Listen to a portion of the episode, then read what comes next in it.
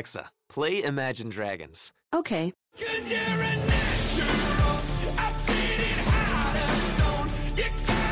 With Amazon Music, a voice is all you need. Get access to over 50 million songs. Download the Amazon Music app today.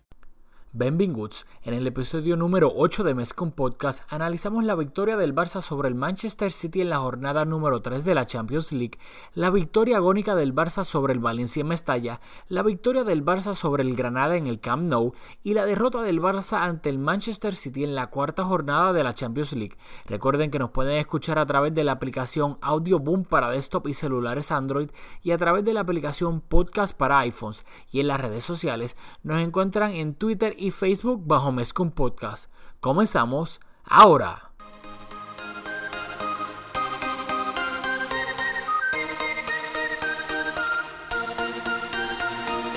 Kevin Roldán, contigo empezó todo.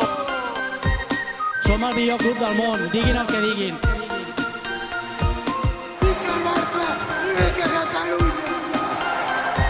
Apreteu-vos els cinturons, que ens ho passarem bé. Bienvenidos al octavo episodio de Mezcum Podcast. Les habla Rafael Lomoy junto a Julio Borra. Julio, cuéntame, ¿cómo te encuentras? Hace, hace, hace tiempo que no hacemos esto. Sí, ya, ya extrañaba mucho esto. Me siento muy bien, me siento esperanzado, como la fanaticada del City, luego de esa victoria aplastante. Aplastante, ¿te dirías que fue aplastante? Bueno, eso es lo que. Yo creo que eso es lo que están proyectando los medios y más la prensa inglesa, así que se lo voy a ceder para que se lo disfruten. Bueno, pero antes de llegar a esa derrota aplastante, entre comillas, creo que vamos a tener que, que recopilar un poco los episodios que. los partidos que nos hemos perdido acá en el podcast. Así que, ¿qué tal si empezamos con el Barcelona-Manchester City? Pero el partido que se jugó en el Camp Nou, en la jornada número 3. Tengo una mejor propuesta. ¿Qué tal? Si, ¿verdad? Saludamos primero a los compañeros. Ya llevamos creo que dos semanas sin publicar un episodio. ¿Y qué tal si nos cuentas de tus escapadas por la Gran Manzana? Prefiero. Prefiero. ¿Cómo se dice? I plead the fifth. Ok, ok. Así que la pasé bien, la pasé bien. Muy Me bien. hacía falta esa escapadita y pues. Disculpa a nuestro. ¿Cuánto- ¿Cuántos, son, cuántos, ¿Cuántos oyentes nos escuchan por episodio? ¿Tú tienes la data ahí o no la tienes? tú, tú usualmente haces el chiste de que son 40 o 30, pero han crecido exponencialmente. Lo voy a dejar ahí. Uy. Considerablemente más. Sí. Ah, han crecido, han crecido, así que muchas gracias a la. No voy a decir el número, a los que nos escuchan. y este. Oye, una, es que una última estado- pregunta que ahora que fuiste este fin de semana para allá, eh, ¿qué, qué género musical se está, está sonando por Nueva York? El reggaetón, Nueva York. eh, la música electrónica, la bachata, ¿qué, qué es lo que Es escuchan que los jóvenes? depende, porque yo fui a una variedad de sitios, así que tengo un sample de todo. So, escuché desde música electrónica hasta Anuel. Con eso te lo digo todo. Bien, pues vamos a dejarlo ahí entonces. Un, un saludito a DJ Jerry. bueno, vamos entonces ya a empezar con el Barcelona-Manchester City de la jornada número 3 de la Champions League, en donde el Barça aplastó al Manchester City con una goleada 4-0 en el Camp Nou. Y el Barça salió de la siguiente manera con esta alineación, que luego que la diga, te voy a dar la palabra a Julio para que comentes lo que quieras. Muy bien. El Barça salió con en la portería, obviamente, Marc André Ter Stegen. Defensa de 4, Jordi Alba de lateral izquierdo, un Titi y Piqué de pareja de centrales y Javier Macherano de lateral derecho porque Sergi Roberto no se había recuperado de la lesión que tenía y obviamente Luis Enrique no confía para nada en Alex Vidal, así que Macherano estaba ejerciendo de lateral derecho y del medio campo ah, y la delantera pues el, el- lo que estamos acostumbrados a ver en el medio campo Busquets, Iniesta y Rakitic y arriba en la delantera la MSN, Messi, Neymar y Suárez. Así que esa fue la alineación del Barça contra el Manchester City en el Camp Nou. Algo que me quieras comentar de la alineación antes de ir al partido como tal.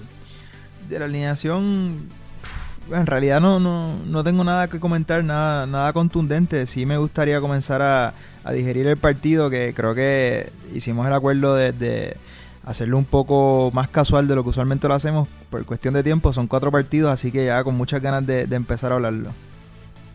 Pero no estoy de acuerdo. Yo creo que lo único, o obviamente, es Javier Macherano que no, no resulta sorprendente porque eh, para Luis Enrique Alex Vidal ya no existe y si Sergi Roberto no, no estaba en óptimas condiciones para jugar, pues optó por Macherano. Eso, eso lo dice todo de, de, la situación de Alex Vidal en el, en el Barcelona ahora mismo. Sí, yo creo que en cuanto a la alineación no hubo sorpresa. Eh, ¿Qué te pareció el resultado? ¿Te pareció que concuerda con lo que viste en el campo? A mí, no te voy a mentir, a mí me resultó un poco engañoso porque hay que recalcar que el partido estuvo 1-0 hasta la expulsión de Claudio Bravo en la segunda mitad y luego obviamente ahí se rompe el partido y, luego de eso el Barça anota tres goles. Que yo creo que el, Manchester City jugó bien, no pudo concretar las ocasiones que tuvo. Hay que recordar que para este partido Guardiola optó por dejar fuera a Sergio Agüero. Y también en el banco. hay que aclarar que eso no fue eh, Bravo no fue el único expulsado en este partido. hay que ver las cosas de los dos lados. No, no, claro, pero a lo que me refiero en el sentido de que yo sea el gran, a la leyenda, Jeremy Matthew también lo expulsaron, pero el hasta que expulsaron a, cuando expulsaron a Matthew, que fue en el minuto, si lo tengo acá apuntado, 73, ya el partido estaba 3-0 a favor del Barcelona. Así que lo, lo, que diferenció este partido fue la expulsión, en mi opinión, de Claudio Bravo en el minuto 53, que lo cambió completamente, porque después de la expulsión el Barça lo aprovechó e hizo dos goles para estar 3-0 antes de esa, expulsión de Mateo. Claro, no, o sea, estoy de acuerdo. O sea, en total fueron como quizás 20 minutos que el, que el Barça tuvo superioridad numérica, pero en, en esos 20 minutos, como dices, cayeron dos goles. Pero estoy de acuerdo contigo en el sentido de que me parece que luego del partido los medios y nosotros los fanáticos nos hicimos de la idea de que le ganamos 4-0 al City y para mí fue un partido disputado hasta cierto punto el City tuvo oportunidades, así que eh, creo que igual que lo vamos a comentar pronto, que el City nos venció 3-1 eh, en el Etihad, que me parece también que el resultado no reflejó lo que pasó en el campo, pues aquí como que hay una euforia que no, no me parece justificada.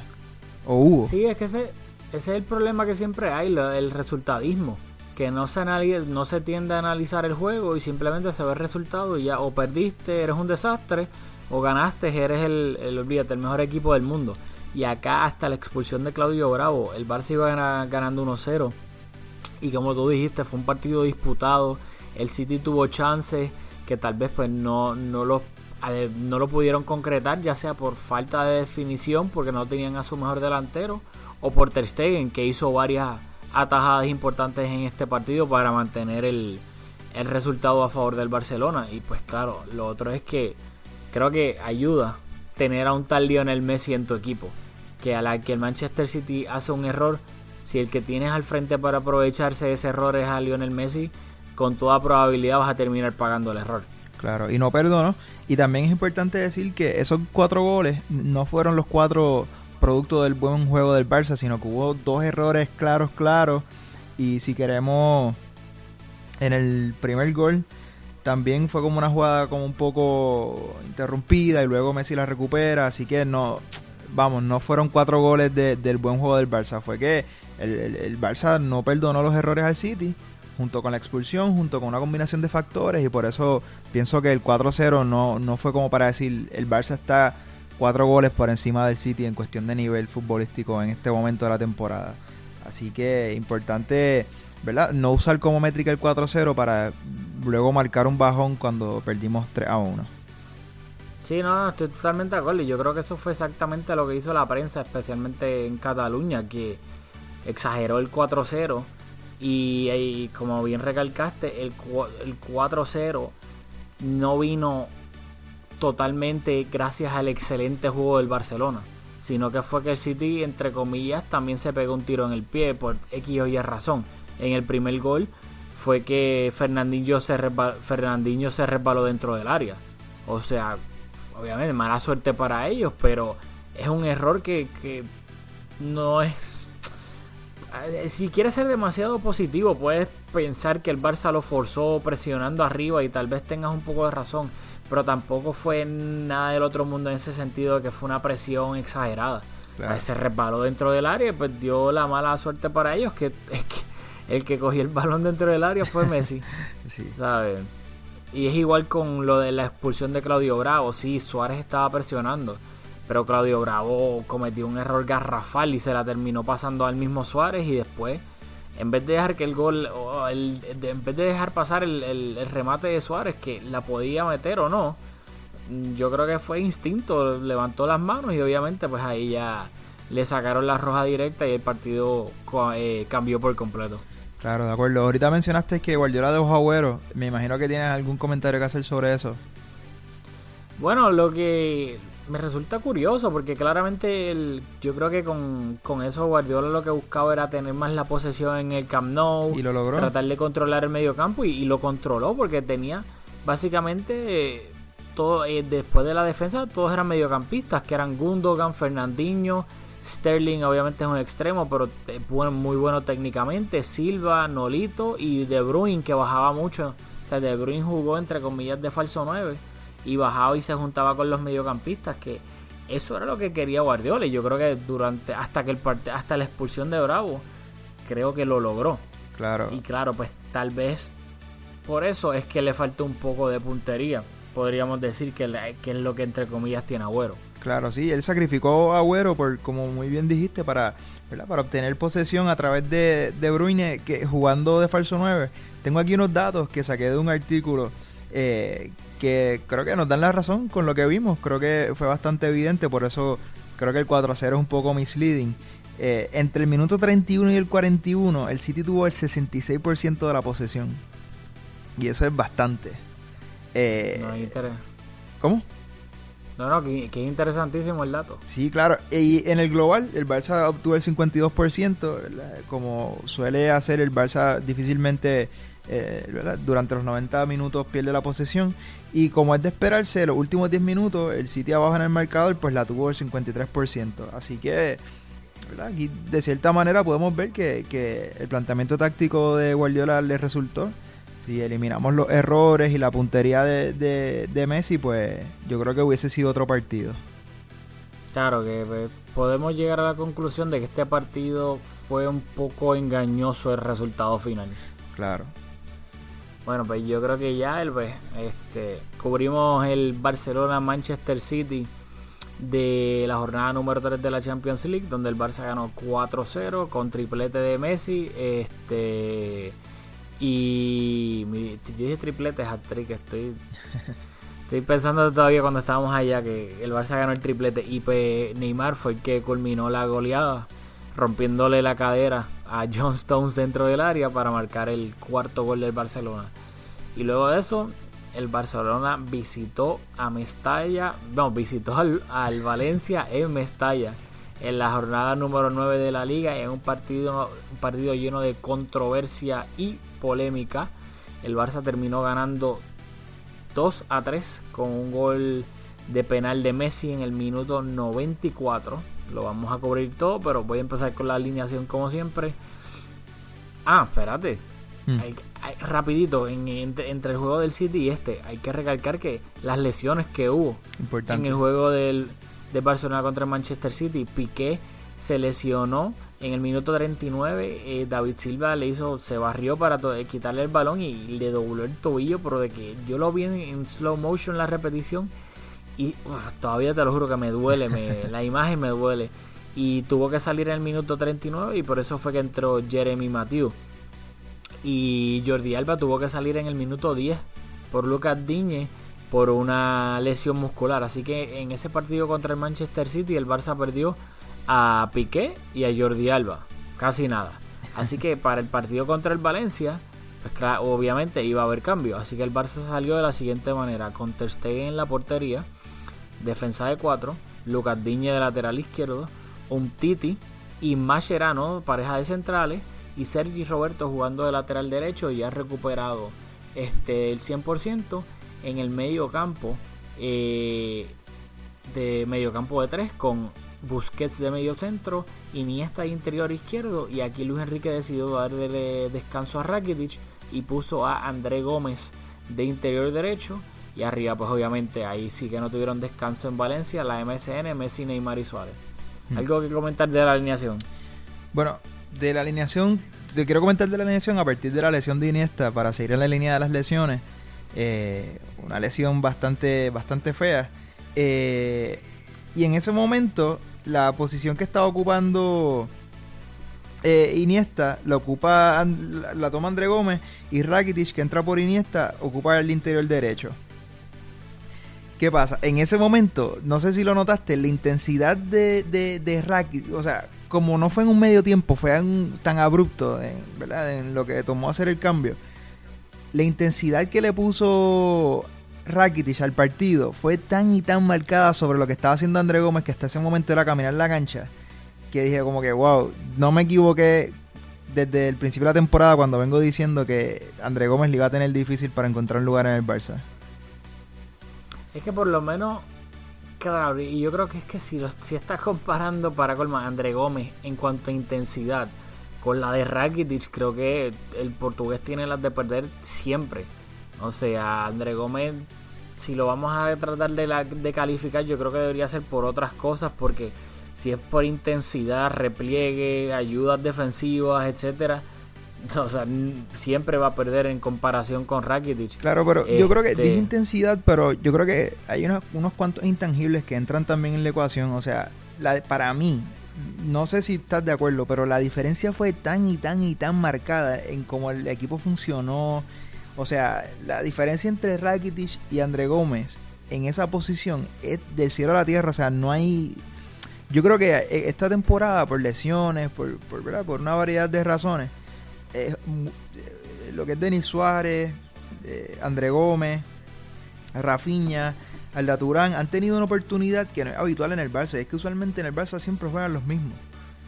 Y este año, por diferentes circunstancias, estos, cualquiera de estos jugadores pudo haberse hecho con ese rol de suplente principal o de, o, bueno, como en partidos importantes como este, eh, de, de verdad tener un rol protagónico y nadie se ha logrado hacer con esa posición. Hasta este año hasta Busquets se está jugando mal, hasta Busquets en uno que otro partido tácticamente podría ser eh, relegado al banco, pero Luis Enrique no cuenta con ese jugador que dijo, ok, el equipo, tengo una oportunidad, la voy a aprovechar.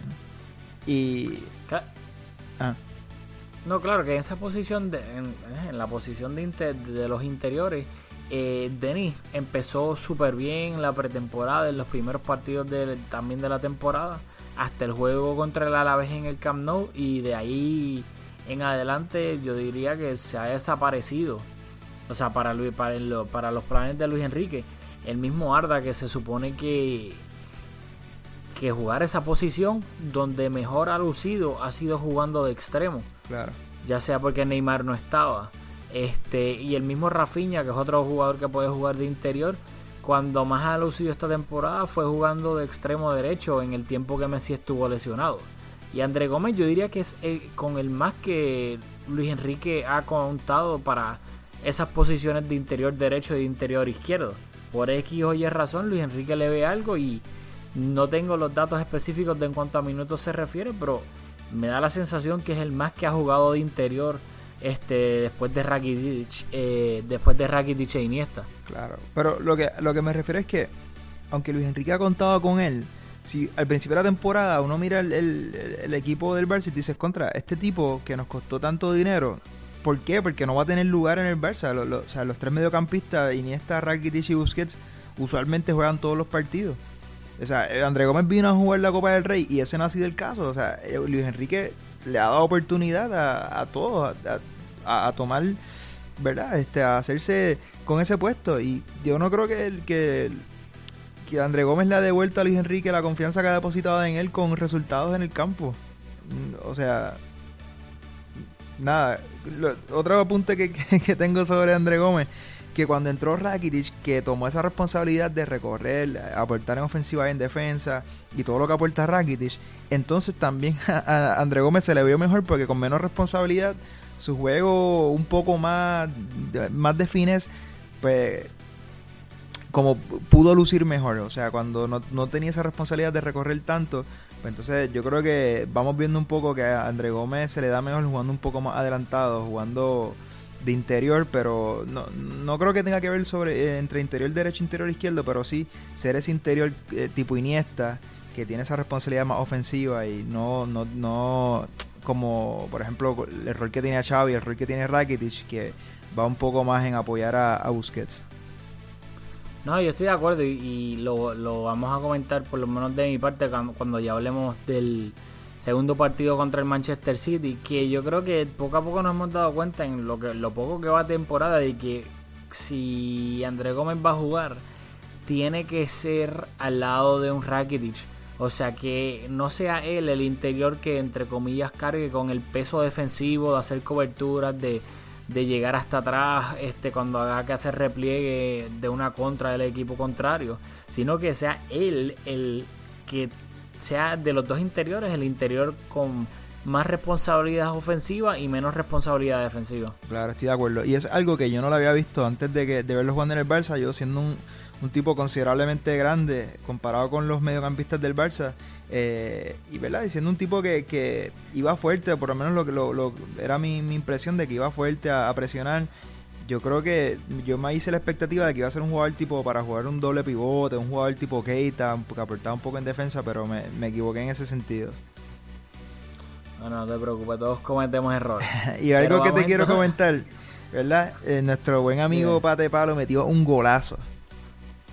Sí, no, Munir. Claro, es que eso iba. No hemos, no hemos todavía hablado de los goles de este juego del. No. Hemos estado hablando tanto de, no, de André Gómez. No, es que, que a André Gómez no le voy a quitar el guante. En el gol de Munir, o sea, eh, la única razón por la cual Munir anotó fue porque André Gómez viene no lo cubrió. caminando. O sea, él viene, viene mirándolo. Caminando. O sea, es como que.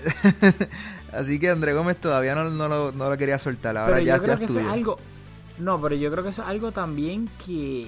del Barcelona en general porque de nuevo en el juego del City lo vamos a comentar de ya tanto no solamente André Gómez sino que Busquets también cuando hay que este track back porque hay que defender una contra Busquets y André Gómez en los últimos partidos han venido caminando o llegando tarde mm. y si el otro equipo es algo que noté y lo hizo el City con De Bruyne que se parece que se, el equipo rival se dio cuenta de eso y siempre está el jugador del equipo contrario solo en el borde del área para sacar un remate ahí completamente solo.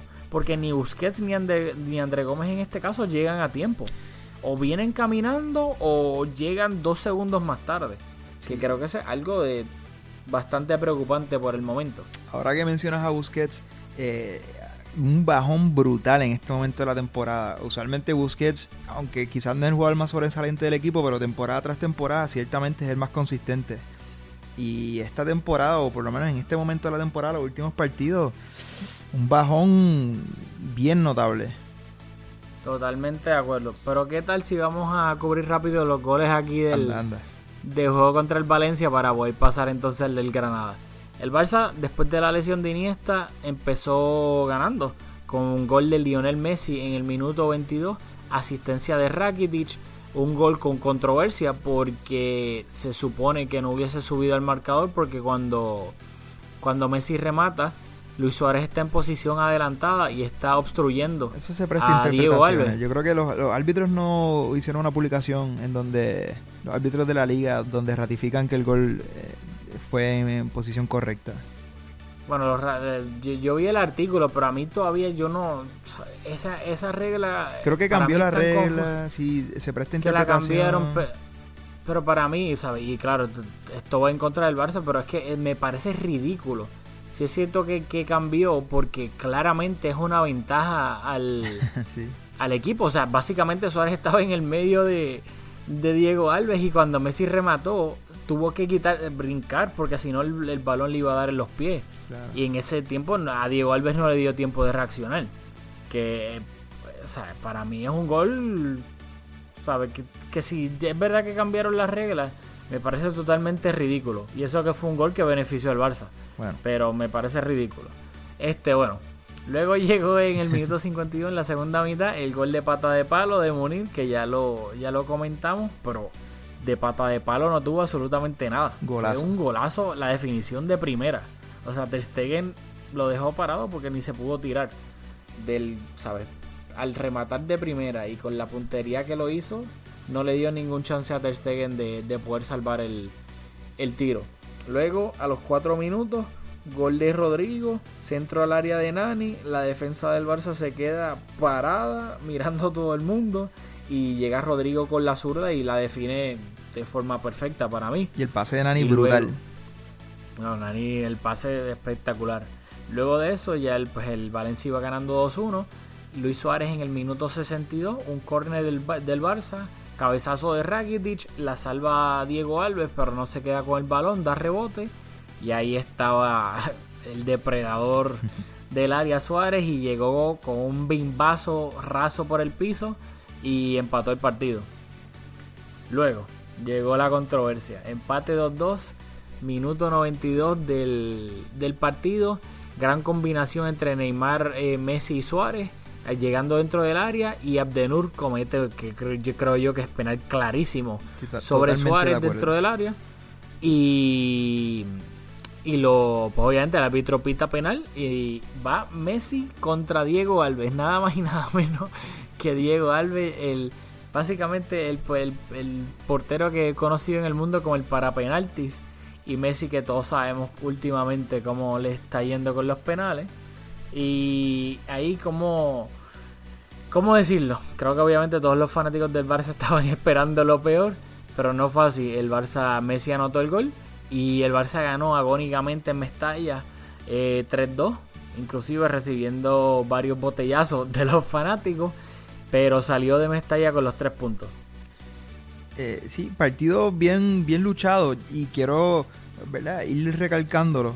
Creo que eh, cuando analizamos el juego del Depor lo dijimos que el, que el Barça jugó a medio gas, luego con el City ganamos 4-0, pero lo acabamos de comentar de que el juego no fue brillante. Este otro partido donde el Barça no tuvo el control, a partir de la segunda mitad no tuvo el control del juego, fue un juego de ida y vuelta en donde fácilmente pudo haberse ido de Valencia sin un punto ni siquiera. O sea, el Barça pudo haber perdido este partido, igual que lo pudo haber empatado. Así que ir recalcando que, que ya vemos una tendencia en el juego. Otra cosa que no quiero que se me escape, un Titi eh, sobresaliente, cortando jugadas de contragolpe del Valencia, que no quería que se me pasara a mencionarlo. Cierto, pero quiero comentar algo de un Titi para que después no, por lo menos no me digan que estoy biased. Era penal A mí sobre me encanta Rodrigo. un Titi. Eso era penal sobre Rodrigo. En la, minuto, minuto 32, un Titi, yo creo que es- esto es cuestión de... Yo creo que podemos, podemos decir que un Titi en cuanto a talento físico, técnica, rapidez, creo que es un crack. No, no creo que cabe duda de nada de eso. Pero su toma de decisiones creo que todavía es como, como un perrito que está aprendiendo todavía a, correr. Y, con, eh, y ya ha llevado varios errores así yo diría que estúpidos en ese sentido porque llega un poco tarde y le mete un empujón a Rodrigo, o sea, hombro con espalda. Lo desplaza por completo extendiendo el brazo que eso se supone que hubiese sido penal y el árbitro no lo pitó Oye, para suerte del Barcelona. Y en esa misma línea, para luego ahorrarnos este, hacer el comentario de nuevo, en el, en el partido, en el último partido contra el City, también le hace un penal a, a- a Sterling. eh, Que no lo pitan. que no lo pitan y fueron dos instancias en dos partidos sumamente importantes, porque el de Valencia me parece un partido muy importante, eh, en donde demuestra un poco su inmadurez. Así que tú lo habías mencionado varias veces a través de los primeros episodios que hemos hecho y te tengo que dar el, el shout out porque lo habías notado y es una conducta que se repite, así que hay que estar pendiente de eso. Sí, sí, que se ve. Estoy tratando de encontrar la palabra perfecta, pero se ve. La analogía, lo primero que se me viene a la cabeza es como el perrito que está demasiado excited cuando llega el, el dueño a la casa y, y se hace pipí encima o, rompe algo, pero no es porque lo quiera hacer a propósito, es porque todavía está aprendiendo a, comportarse y pues, hay que recordar que un Titi es un nene todavía. Así que claramente una posición como la de central es una posición que los mejores años de un central llegan casi ya a los 30, 20 y pico de largo. Que obviamente pues con la experiencia que un Titi está adquiriendo en estos momentos. Esperemos que no tarde tanto en madurar. ¿Tienes otro comentario sobre, sobre este partido? No, no, no. no. Bueno, pensaba que ibas a tener algo ahí. Pero No, no, no, pasamos al Granada. No, tengo. no, no, no. Este, pasamos al Granada entonces. Luego este, de esa victoria agónica contra el Valencia en Mestalla, la semana siguiente en la jornada número 10 de la liga, El Barça se midió al Granada en el Camp Nou ganando 1-0 con gol de Rafinha y el Barça salió de la siguiente manera. Con en la portería, defensa de 4, Sergi Roberto de lateral derecho, Macherano y un Titi pareja de centrales y Lucas Diñe de lateral izquierdo, o sea, la misma defensa que jugó contra el Valencia. En el medio campo hubo cambio, no jugó Busquets, eh, Luis Enrique le dio descanso, Rakitic ejerció de medio centro, de pivote, Rafinha y Denis Suárez fueron los interiores y arriba pues obviamente casi nunca cambia la MSN, Messi, Neymar y Suárez. Aquí hubo cambios estrambóticos en el mediocampo. ¿Qué me tienes que decir sobre eso? Bueno, pues qué bueno que me hiciste el puente con el mediocampo porque la primera anotación que tengo y creo que lo, lo único que en realidad importante que te quiero decir sobre este partido, después de esto podemos brincar al del City nuevamente, es que me encantó Rakitic de mediocentro. ¿Crees que los partidos que o que Busquets o crucemos los dedos esté lesionado o Luis Enrique le quiera dar descanso, para ti tú crees que es me, mucha mejor opción Rakitic de medio centro que André Gómez? Que André Gómez y que cualquier otro jugador o cualquier otra formación con doble pivote. O claro, sea, Macherano, exacto. O sea, no hay, me parece que Rakitic de medio centro nunca se me había ocurrido, pero es un jugador que, que tiene una versatilidad, una versatilidad brutal porque me acuerdo cuando jugaba en el Sevilla jugaban como casi de 10, hacía todo en el equipo. Entonces, ahora verlo de medio centro, un partido donde para mí fue sobresaliente de su actuación, recalcando que fue contra el Granada, pero igual un partido que acabó 1 a 0, no fue un partido con un resultado abultado. Me parece que lo hizo excelente. Sí, un partido que, claro, fue completamente aburridísimo. El Barça estaba jugando a medio gas, claramente reservándose pensando en el, en el juego contra el Manchester City a mitad de semana, sabiendo que era el Granada, el Camp Nou. El Granada no tuvo básicamente ninguna ocasión de gol clara y el Barça lo pudo resolver con el gol de Rafinha, que fue un poquito ahí Messi recuperó, se la dejó a Suárez, Suárez la dejó pasar o fue que no le pudo llegar. Neymar definió y le dio el palo y rebotó y Rafinha ahí como una media chilena dentro del área, casi sin brincar anotó y el Barça ganó 1-0 y creo que este partido no. Un poco, un poco no diría que intrascendente. El Barça sacó los tres puntos y ya. Gracias y buenas noches. Sí, un, un comentario, te, te, mentí. Un comentario más. Eh, tengo aquí en, en, mis notas y, y ahora mirándolas, eh, ¿verdad? Acabo de reflexionar sobre ellas. Eh, Sergi Roberto, para mí tuvo un partido destacado. O sea, lo que fue el, para mí, Sergi Roberto, Diñe y, y Rakitic fueron los jugadores más destacados. Y eso dice algo un poco, eh, porque aquí lo quizás lo escribí un poco con euforia, porque Sergi Roberto hizo algunas jugadas espectaculares. Y Diñe, de lo que de temporada, es el partido que más me gusta. Pero ahora que reflexiono sobre lo que escribí, o sea, un partido donde el Granada se atrevió a atacar poco, pues es natural que los laterales pues ponga, tengan su posición un poco más adelantada. Así que quizá me tengo que retractar un poco de esa euforia inicial, pero quiero decir que me gustó el partido de Diña y me encantó el partido de Sergi Roberto. Sí, no, hay que dársela, aunque fue contra el Granada, así que yo diría que eso es como... hay que cogerlo con pinzas, pero llevan jugando bien toda la temporada, así que le podemos dar el beneficio de la duda a ambos. Claro. Luego llegó el partido que todos estaban esperando, entre comillas la revancha el Manchester City contra el Barcelona, la jornada 4 de la Champions League, esta vez en, en, Manchester, en el Etihad. El Barcelona visitaba a los de Pep Guardiola. El partido se acabó 3-1 a favor del Manchester City. Y el Barcelona salió con la siguiente alineación. Ter Stegen de nuevo en la portería. La misma defensa de los últimos dos partidos. Sergi Roberto de lateral derecho. Un Titi y Macherano de centrales. Lucas Diñe de lateral izquierdo. Aunque Umtiti y Mascherano empezaron el partido a pierna cambiada. Uh -huh. un, un, apunte estratégico que lo vamos a discutir ahora. En el mediocampo, Busquets de medio centro, André Gómez de interior izquierdo, Rakitic de interior derecho y pues obviamente arriba de nuevo la MSN, Messi, Neymar y Suárez. Algo que me quieras comentar de la alineación, especialmente de eso de ese cambio de Umtiti y Mascherano.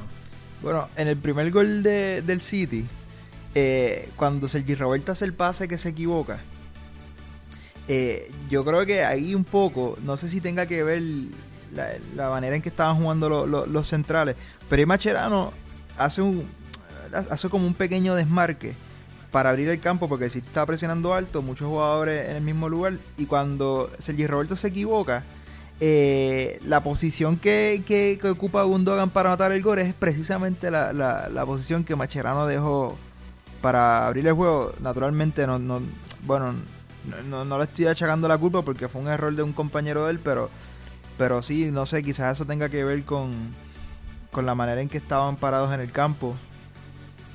Claro, pero y esto, esto fue algo puntual porque luego ya casi los 25, 30 minutos por ahí el, el, en Barcelona ya un Titi y Macherano volvieron a sus respectivos lugares, o sea, Macherano de central derecho y un Titi de central izquierdo, o sea que esto no fue algo que duró todo el partido, esto fue algo puntual. Eh, pero me resulta curioso que, que supuestamente pues Luis Enrique lo hizo para mejorar la salida de balón ante la presión de, de los de Pep Guardiola. Pero lo que me sorprende es que el Barça empezó ganando. O sea, el, el Barça en una contra, tipo el Madrid de Mourinho, eh, terminó vacunando al City, que el City la defendió horrible. Básicamente dejaron entrar a Messi completamente solo dentro del área. De Bruyne lo miró, lo defendió con la mirada. Messi entró y anotó frente a Willy Caballero. Y el Barça ya ahí estaba ganando 1-0. Y yo creo que el Barça bueno, hay que reconocer que sí, claro, hay que el, penal de un Titi sobre Sterling que no pitó el árbitro. Pero aparte de eso, durante esa primera mitad el Barça pudo anotar varias veces. Yo creo que le faltó ese instinto asesino de terminar el partido en la primera mitad. Dejaron al City con vida y, y lo terminaron pagando al final. Pero yo creo que el Barça creó peligro suficiente como para haber anotado otro gol por lo menos. No sé si tú estás de acuerdo. Totalmente de acuerdo. O sea, hasta el, el, gol que fue por un error de Sergio Roberto, el Barça me parece a mí que tenía el partido bastante controlado. El Barça es un equipo, un equipo con mucha experiencia, no es un equipo de, derrumbarse por un error. Eh, no, no lo estoy atribuyendo a que el error fue, ¿verdad? Lo que lo que condujo a que entonces el, City se adelantara en el marcador luego de empatarlo. Eh, eso yo creo que yo se lo atribuyo a la presión. me parece que el City esperó menos al Barça, subió la presión y entonces pues así consiguió el resultado. Pero estoy totalmente de acuerdo, o sea, esto fue un partido, no quiere decir que fue un partido de dos mitades, pero fue un partido donde en la primera mitad el Barça tuvo oportunidades de adelantarse en el marcador o de, de hacer más, más grande la ventaja que había obtenido a través del gol de Messi. Ya en la segunda mitad pues le caen unos goles, pero pero igual que lo comenté, que el 4-0 del Barça eh, fue un resultado que no reflejaba lo que ocurrió en el campo. En este caso, aunque sí el City fue superior en la segunda mitad, me parece que, no es un partido como para sacar resultados. Hay que tener en cuenta que el Barça sabía que aún perdiendo quedaba primero de grupo como quiera. Eh, está jugando la defensa un poco improvisada. Así que por esas dos cositas yo no creo que este partido sea como para sacar conclusiones muy severas. No, sí, yo creo que este, en este partido pasó exactamente lo opuesto al primero, cambiando los equipos. Que errores puntuales hicieron que la balanza pues se decantara para otro lado, porque hasta el error de Sergi Roberto en, el empate del City, el Barça tenía controlado el partido, creando ocasiones de gol y solamente pues la, falta de puntería lo evitó que el Barça se fuera arriba o cero. El mismo Pep Guardiola, si no me equivoco, lo dijo luego en la conferencia de prensa, que si el Barça anota el segundo en esa primera mitad era básicamente game over. Y pues claro, cometió un error individual Sergi Roberto, el, el, City lo empata. Y luego en la segunda mitad el, el, gol para que el City se adelante. También creo que es otro error puntual. O sea, el gol de tiro libre de Kevin De Bruyne. Para mí Ter Stegen se la come 100%. O sea, esa, ese tiro libre fue al, al, al palo del portero. Y Ter Stegen como pasa siempre. El portero que trata de de adelantarse un poquito a la barrera pensando que el, que el, que el jugador la va a tirar por encima de la barrera y luego se la terminan tirando a su palo. Esos dos pasitos que Ter Stegen da a la derecha son los dos pasitos por los cuales después no le da para volver al... Inclusive llega a tocar el balón, pero no lo puede sacar por completo. Sí, estoy de acuerdo. O sea, en ese... Eh, a la gente a veces se le hace difícil conceptualizar que, que, que un, un, tiro libre, y, ¿verdad? Porque no, no es claro, claro, claro que fue un error pero ciertamente si, si el, el, jugador que toma el, tiro libre patea al, palo del arquero, pues en, principio debería de poder eh, pararla. Creo que el, balón tenía un efecto, o sea, fue un buen gol, el balón tenía un buen efecto, pero ciertamente Ter Stegen debió haber podido eh, controlar ese balón con un poco más facilidad. No, sí, pe- pero, hay, incluso, pero hay una toma, un replay desde atrás, que el balón no iba ni al ángulo. O sea, que tal vez tú dices, no, olvídate, ese balón no había ni quien lo parara. No. Pero el balón iba hasta, hasta el mismo medio, que si Ter Stegen se queda parado, Loco. con los puños la saca. Sí, yo creo que Pero fue un poco de que, de- de que el balón cogió un poco de efecto. Y, y Ter Stegen da dos pasos a la derecha y pues se come el gol. Bueno, se lo come. Ahí ya el City, que hay que recalcar, o sea, la, si, si alabamos entre comillas la, la diferencia de, o sea, lo cercano que estaba en, en posesión en el primer partido con Guardiola quitando a Agüero para poner a De Bruyne y tener más control del partido, aquí yo creo que fue todo lo contrario. Puso el a Agüero de titular y el City, especialmente en la segunda mitad, lo que, lo que hicieron fue aprovecharse de la falta de gana del Barcelona, la falta de buena ejecución en, en- en los toques. Sí, pero en ese Cada vez que- sentido... Ah, perdona. No, no, no, dime. en ese sentido, de que hablas de la posición y del control, Luis Enrique le hizo un favor a, a Guardiola porque jugó al mismo medio campo que quedó después de Iniesta lesionarse contra el Valencia, que igual, igual que en el partido del Valencia, el Barça no pudo tener el control del partido, pues en este juego con un equipo como el City de más nivel que el, que el Valencia, pues igual tampoco pudo tener el control del partido, así que Pero es que yo creo, ahí yo difiero. yo, yo creo que en la primera mitad el Barça sí lo tuvo. No, y eh, cuando eh, el City. Estoy, estoy de acuerdo, pero igual en, en ese en ese otro partido, la segunda mitad fue lo que se le hizo difícil al Barça, poder eh, manejar una ventaja. Yo creo que, no sé, veo un poco de, de igual, o sea, si tienes el mismo medio, medio campo, en dos partidos me parece quizás un poco similares y con el mismo resultado, es como para tomar nota de, ojo, estos tres o, no pueden jugar juntos. Cuando te vas adelante, cuando te vas adelante no son el medio campo correcto para calmar el partido. Bueno, sí. Sino que se vuelve loco. Yo- Eso es lo que te refieres. Sí, o sea que esos tres juntos no me parece que sea este, tú sabes, viable para partidos donde como porque los dos partidos fueron similares, el Valencia nos presionó bastante arriba el que el City. Igual Estás diciendo, estás diciendo que hay que traer de vuelta a Xavi de Qatar para que, que, que juegue esos últimos 20, 25 minutos y enfríe No. el partido. Pero lo que sí estoy diciendo, que este es algo que creo que tú y yo hemos comentado fuera de, de este, de este espacio, y es que Piqué es, es tan fundamental cuando jugamos contra equipos que nos presionan bien arriba. O sea, Piqué, eh, es que no lo puedo decir, o sea, no, no, no puedo articularlo de una manera que suene como quiero que suene, porque es que es tan y tan y tan importante. Todo empieza eh, con, lo, con el balón en, los pies de Piqué. Tiene esa personalidad, ese temple y encima la técnica para poder recibir el balón cuando lo están presionando de todos lados y a empezar la jugada a partir de, de sus botas, que yo creo que fue fundamental aquí.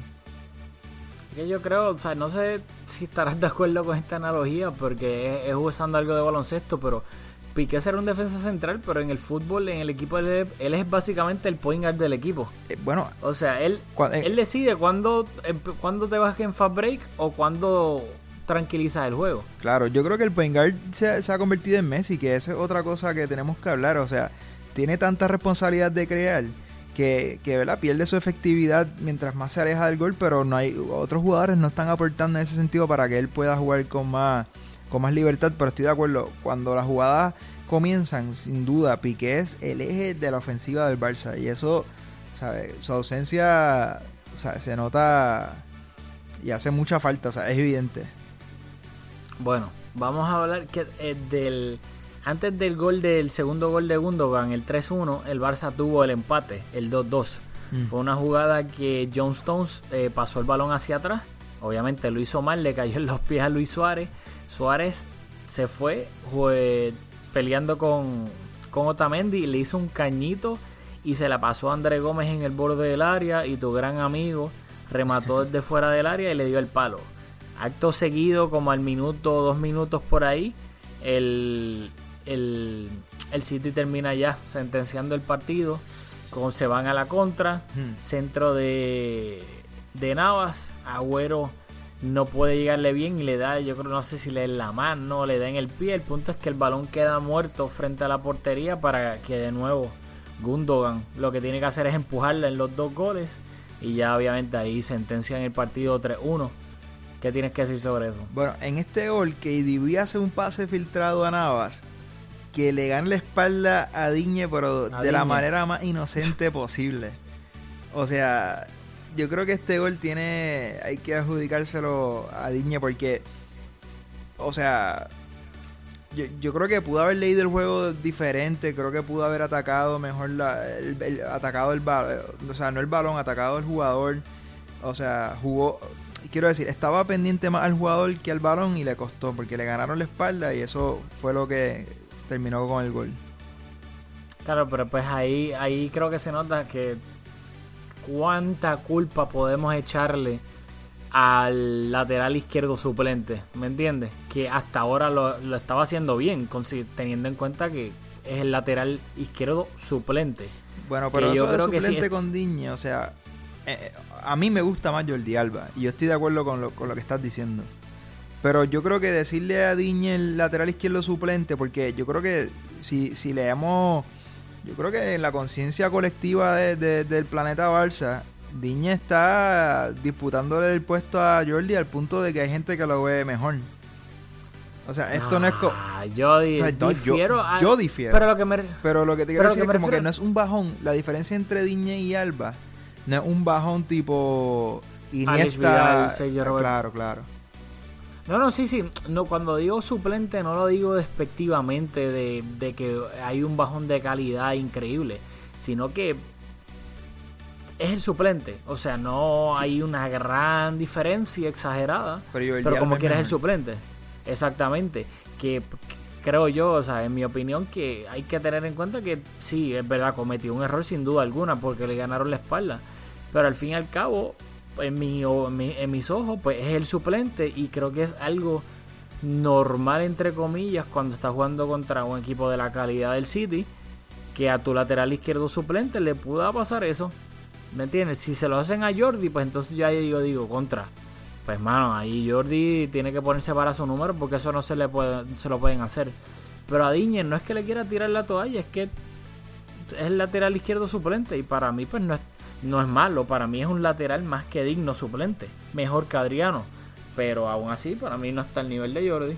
No, pero a ver, Así yo, que o sea, yo difiero estoy, de la prensa de lo que dice. yo estoy de acuerdo en que, en que Jordi está en un, en un mejor nivel, pero tampoco. O sea, cuando yo pienso en, en, en Diñe y lo veo en la alineación, no digo contra.